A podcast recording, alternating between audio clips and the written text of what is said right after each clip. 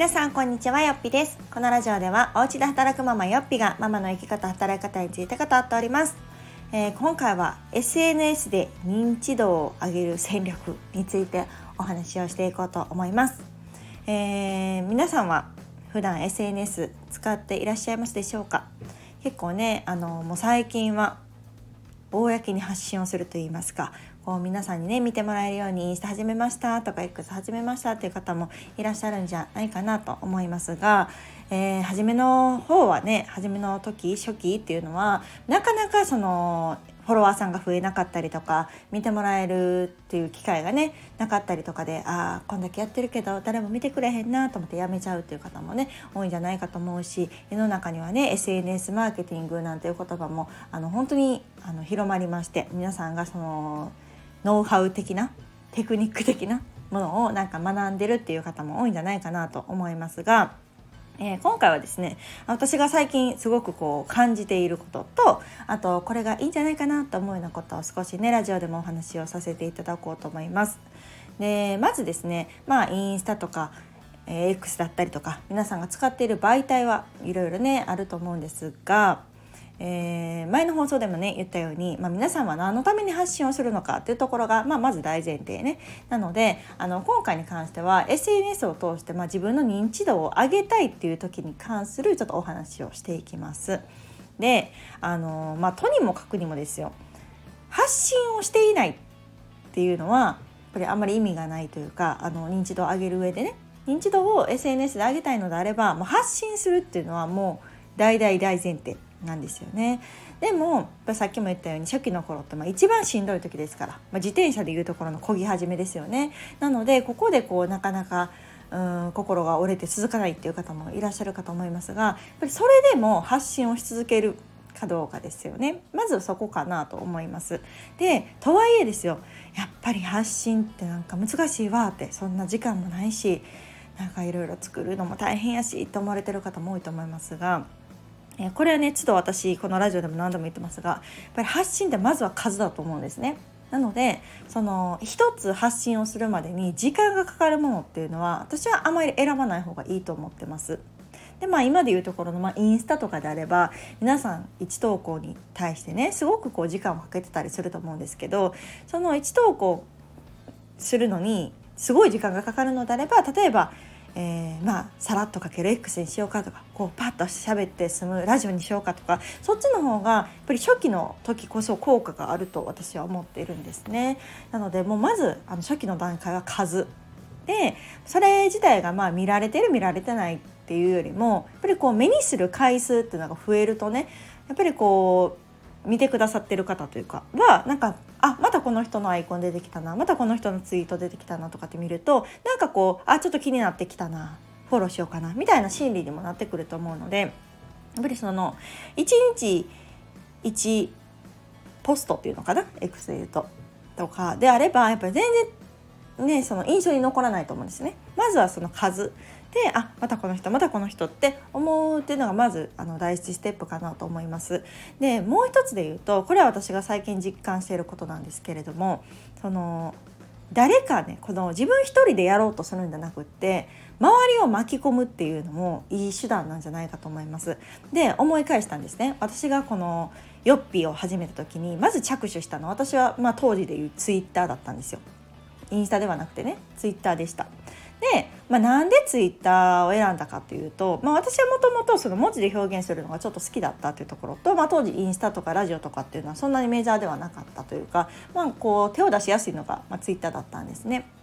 なので、あのー、初めなんか誰も見てないですよ。もちろん誰にも見られてないけれどももとりあえずもう自分が思ったこととか自分の思考にあることっていうのもアウトプットする場として始めましたね。なので別に誰かに教えようとか誰かのためにとかっていうよりもまずはなんか本当に自分って今こんなことをしてるんだよとか、うん、自分はがやってよかったこととか自分が思ってることとかっていうのをもうアウトプットする場所としてやったのでその見てもらってる方が勝手にというかあヨッピーってこんな人だよねっていうのをこうイメージしてもらいやすくなった。でいくら私が一人でね頭の中とか心の中でたくさん考えて悩んでいたとしても、まあ、それが見えないわけですよ周りからは。なのでヨッピがどんな人かっていうのは、まあ、いつまでたってもわからないのでそれをちょっとこう知ってもらうために私ってこんな思考をしてますよこんなこと今してますよこんなチャレンジしてますよとかなんか家で働くためにこんな風なことやってみました今日は求人見てみましたとか実際見てみたらこんな発見がありましたとかね。じゃあこうよっぴ式する時もそうですよね。よっぴ式する前からあのツイッターをしてたんですけれどもあの講座やりたいと。私は家で働いててでブログっていうものを活用しててでブログでちょっとこう収益化ができるようになってきたからなんか誰か需要あるかなみたいなこととかねすると教えてほしいみたいな声とかのレスポンスとかが来たりとかしてどんどんフォロワーさんが増えていったっていうような流れになっています。なのであの一つはま自分がやってることのアウトプットの場としてその綺麗に形作る必要もないしきっちりこう整える必要もなくって本当に自分の思考を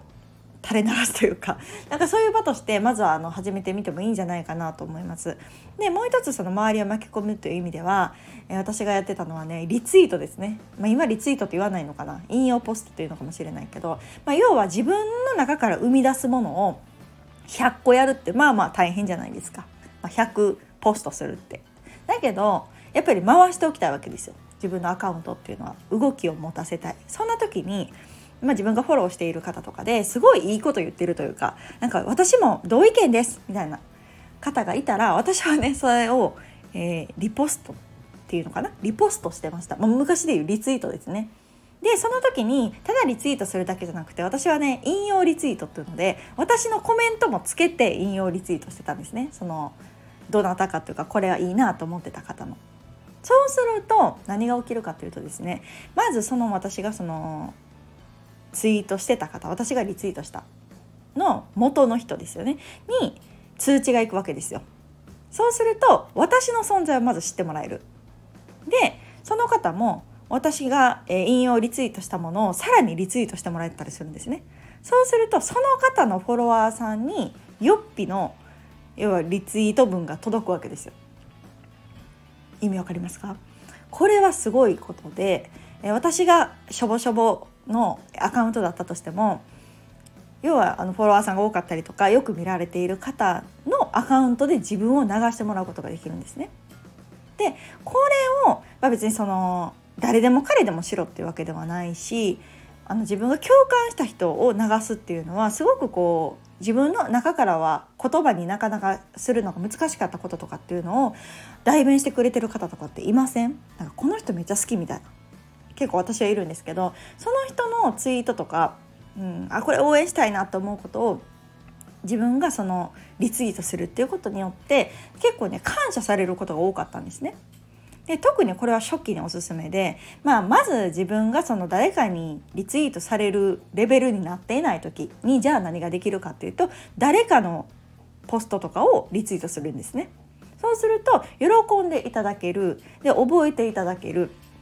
そのそれこそギブの時期ですよね。誰かのために。その人のためにもリツイートするっていうのをしていました。そうするとねやっぱりこう自分一人ではなかなか世界が広がらなかったものがいろんな方に届くようになりましたね。で本当にこの X のいいところっていうのは拡散力がもう素晴らしいですよね。これはもういろんな SNS ありますけれども未だにあのトップレベルじゃなんじゃないかなと思います。なので自分が全く関わりがなかった方とか自分のことを全く知らない方にも自分のツイートポストかが届きやすくなる仕組みっていうのはやっぱりダントツだと思うので、あのー、最近よく思うのはもしねインスタちょっとしんどいなとか時間取れないなっていう方はちょっと X に移行してみるっていうのもいいんじゃないかなと思います。でその、まあ、理由はいろいろあるんですが最近一番思ってるのがあの私もね今よっぴ村というこう在宅ワークをしたいみんなが集まっているコミュニティのね運営を運用しててでそこのメンバーっていうのがすごくねあの、まあ、実績だったりとかこんなんやってますみたいなことを発信してるのを私がこうあすごいこれみんなに他のみんなにも知ってほしいと思って村民自慢って言ってちょっと始めてるんですね。でその時にその要はポストしているものを私がリツイートってめちゃめちゃしやすいんですよ。で言うとボタン一つでポンとこうできるからみんなも喜んでくれるし私のアカウントも動くしっていうこうすごくウィンウィンな関係になれると思うんですけどこれがまたちょっとこうインスタとかってなってくるとそのねあのシェアボタンとかっていうのももちろんありますけれどもちょいひと手間なんですよね。やっぱりこう X の方がそのままポンと上がりやすいっていう私のあのイメージというか意識にはあるんですけれどもそれを活用してどんどん輪を SNS が勝手に広げてくれるみたいな感じうんがなんかすごく最近はいいなと思ってますね。なんかそのインスタほど複雑じゃないというかアルゴリズムがどうのこうのとかその発見欄に載るのがどうのこうのとかあるじゃないですか。なんかそんなことを考えなくってもなんかインスタって結構うんなんかそういう意味では長けてる。なんか爆発力があるなっていうのはすごく感じるんですよね。あ X か。X はね。そうなのでその同じ SNS でも全然カラーが違うしでその一つワンアクションすることによって自分一人でやらなくて周りを巻き込んでね拡散してもらうっていう仕組みもできるなっていうのを感じてます。であとはね、えー、ハッシュタグとかあのアットマークあれなんて言うんだろう。